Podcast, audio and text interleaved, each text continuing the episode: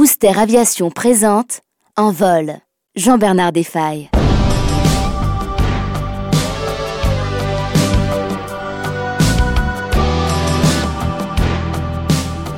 Dans ma bibliothèque se trouve toujours à portée de main un beau livre relié en toile bleue intitulé Les héros de l'air, publié en 1930 à Paris par la librairie de la Grave. Son auteur, Jacques Mortan, était un ancien journaliste sportif passionné par l'aviation naissante et ami de tous ceux qui volaient alors. Ses biographies sont de première main et fourmillent de détails qui redonnent chair et vie à ses conquérants disparus. Mais sa tendresse, il la réserve à Roland Garros, l'homme oiseau. Roland Garros, écrit-il, c'était l'oiseau fait homme. L'air était son élément, il était le plus admirable virtuose produit par l'aviation. Il donnait le frisson, arrêtait la respiration de ceux qui le regardaient, stupéfaits et émus. Mais il n'était pas qu'un grand artiste, il était également le génie le plus complet sur les besoins, les possibilités de l'aviation. Il a tout prévu, il a tout compris, il a tout expliqué.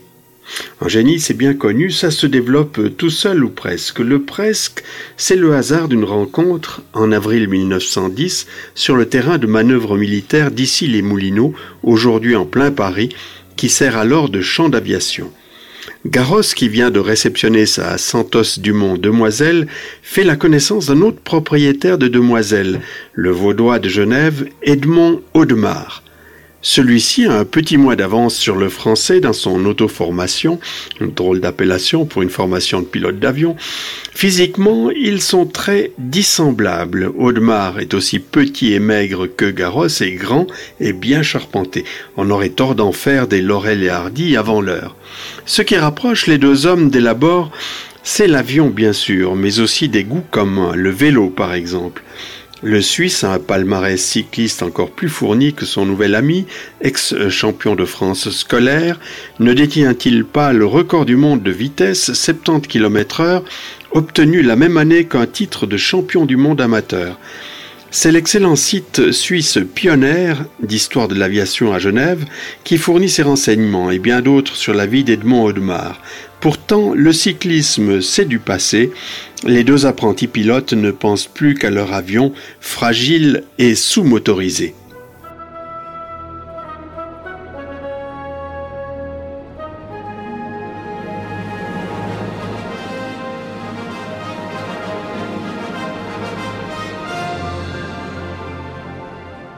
Trois mois, ils obtiennent chacun leur brevet. Edmond Audemars en juin 1910, il reçoit de l'Aéroclub de France le précieux document qui porte le numéro 100.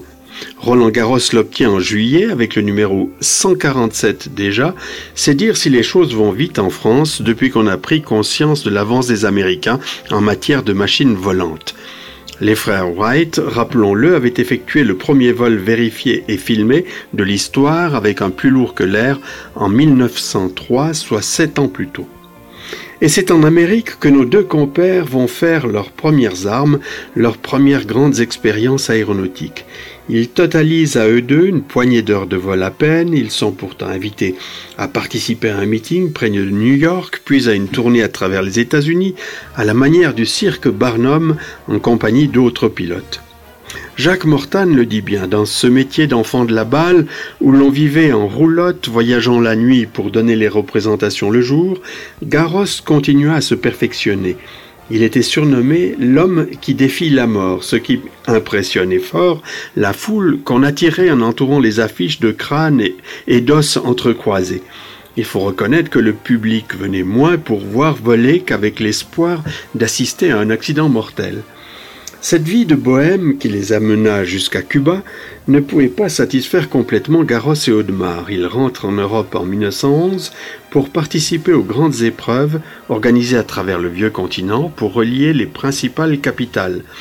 Audemars s'illustre en reliant le premier Paris et Berlin, Garros gagne ses galons de pilote au long cours entre Paris et Rome, reliés en 106 heures, 24 de plus que le vainqueur André Beaumont.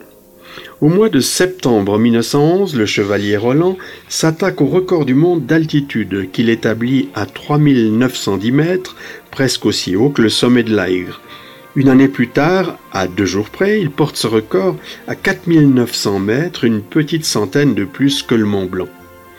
Ce qui ajoute encore à la beauté de cet exploit stupéfiant à l'époque, écrit Jacques Mortan, ce sont les conditions dans lesquelles il opéra. Le vent était tel que l'avion, dont la vitesse était de 115 km heure, se trouva à un moment reculé de 20 km heure en arrière. Pour comble, alors que le pilote espérait atteindre les 5000 mètres d'altitude, un fracas épouvantable retentit, donnant l'impression que le monoplan était réduit en miettes une bielle du moteur s'était brisée. L'avion redescend donc en vol plané à travers les nuages et les stratus bas. À 200 mètres du sol, une éclaircie miraculeuse lui permet d'entrevoir le sol et de se poser sans casse. Garros atterrirait sur des œufs sans les casser, reconnaissent ses amis pilotes, et comme il est mécontent de l'incident mécanique de cette tentative, il refait un nouvel essai trois mois plus tard et grimpe jusqu'à 5610 mètres d'altitude sans masque à oxygène ni cabine pressurisée, bien évidemment. De son côté, Audemars s'illustre aussi dans les meetings et les raids, notamment un Berlin-Paris, et remporte les deux premières courses aériennes de l'histoire face à son ami Garros. Bien sûr, serait-on tenté de dire, cela lui vaudra le titre de maître de l'air. Jean-Claude Caillé et Stéphane Boss, les animateurs du site Pionnier, affirment qu'Audemars a été le quatrième aviateur européen à réaliser un looping, une boucle en bon français, derrière Adolphe Pégou et Roland Garros notamment. Cette année 1913 verra pourtant le triomphe du pilote français qui traverse le premier la Méditerranée de Saint-Raphaël à Bizerte. 760 km en moins de 8 heures. Il reste moins de 5 litres d'essence dans les réservoirs. C'est dire, écrit Mortan, que la moindre erreur de direction, l'écartant de sa ligne et prolongeant son vol, lui eût été funeste. Heureusement, Garros disposait d'une bonne boussole, celle que lui avait donnée Audemars. Et nous voici déjà en août 1914. Garros s'engage dans ce qui sera plus tard l'armée de l'air française et effectue son premier vol de reconnaissance le 16 août. Audemars, qui a déjà 32 ans, est mobilisé chez les cyclistes avant d'être transféré dans l'escadrille du capitaine Réal. Il y retrouvera huit autres soldats pilotes, Bider, Bury, Comte, Cuindé, Durafour, Lugrin, Kramer et Parmelin, des romans en majorité, autodidactes de l'air.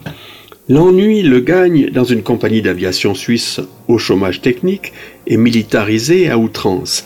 Après quatre mois de service, il obtient un congé de longue durée. Il en profite pour passer en France et dès janvier 1915, il est engagé comme pilote d'essai par le constructeur Moran Saunier. Il ne perd pas contact avec son ami Roland puisqu'une photo les montre réunis au mois d'avril 1915.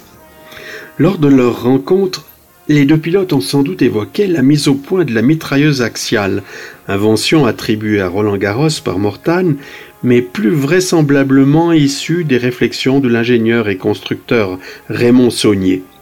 L'aéroplane est utilisé jusque-là comme un moyen d'observation et de bombardement, accessoirement comme une plateforme de tir au fusil contre un autre aéronef. Désormais, le développement le plus spectaculaire de l'aviation sera celui du chasseur. Encore faut-il pouvoir tirer à travers le champ de rotation de l'hélice. L'idée que doit expérimenter Garros est ingénieuse, il suffit en principe d'équiper l'hélice de déflecteurs métalliques capables de dévier l'une ou l'autre des balles de la rafale et ainsi d'éviter des dégâts aux pales. Et ça fonctionne. Entre le 1er et le 19 avril 1915, l'AS français abat trois avions allemands, plus deux autres non confirmés. Ce même 19 avril, Roland Garros doit se poser près de Courtrai à la suite d'une panne de moteur. Il est fait prisonnier et va le rester pendant près de trois ans. Pendant toute cette période, Edmond Audemars est l'un de ceux qui essayeront, au moyen d'une correspondance clandestine et chiffrée, de faire évader l'as français de ses prisons allemandes successives. En février 1918, Garros parvient enfin à s'échapper et regagne la France. Et qui met Garros au courant des développements qu'a connus l'aviation militaire pendant ces années fastes pour la technologie aéronautique?